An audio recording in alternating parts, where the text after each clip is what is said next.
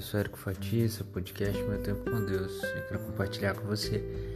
A palavra de Deus está em Jeremias, capítulo 29, verso 13, que diz assim: E buscar-me-eis e me achareis, quando me buscardes de todo o vosso coração.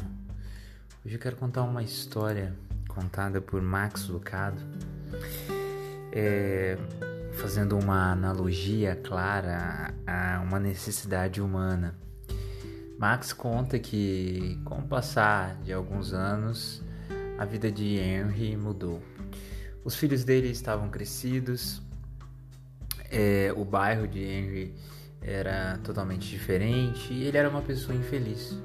E certa feita, então, Henry perguntou a seu pastor se ele estava infeliz por algum pecado que ele tinha cometido. E então aquele sábio pastor virou e disse: Sim, o pecado da ignorância. Henry, você não sabe, mas um dos seus vizinhos é o Messias disfarçado e você ainda não o viu.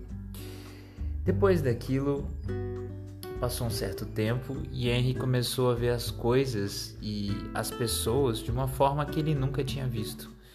Quando as outras pessoas falavam, Henry ouvia. Afinal, ele podia estar ouvindo o próprio Messias. O salto voltou ao seu passo. Os seus olhos ganharam um brilho amigável. Ele disse: Tudo que sei é que as coisas mudaram quando eu comecei a procurar por Deus. É, é algo curioso, não é mesmo? O, o velho viu Jesus porque não sabia como ele era. As pessoas nos dias de Jesus sentiram sua falta porque pensaram que sabiam como ele era. Como estão as coisas na sua vizinhança? Essa é a pergunta. Sabe? A gente precisa entender que é totalmente necessário buscarmos a presença de Deus com todo o nosso coração. A história de Henry conta pra gente que quando a gente busca a Deus, a gente vai encontrá-lo. E essa analogia feita pelo pastor de Henry nos mostra o quanto é importante olhar para as pessoas.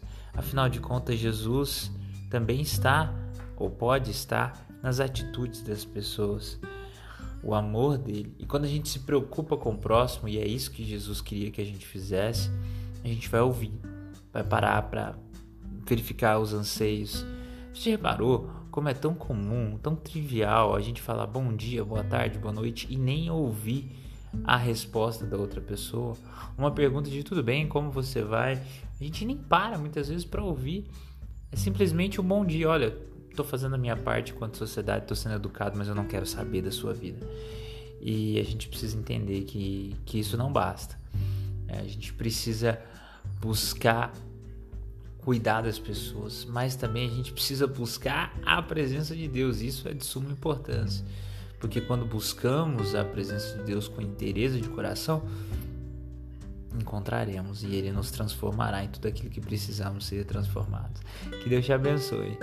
E, e volto à pergunta: como está a sua vizinhança? Vamos buscar mais a Deus, inclusive cuidando das pessoas ao nosso redor. Que Deus te abençoe.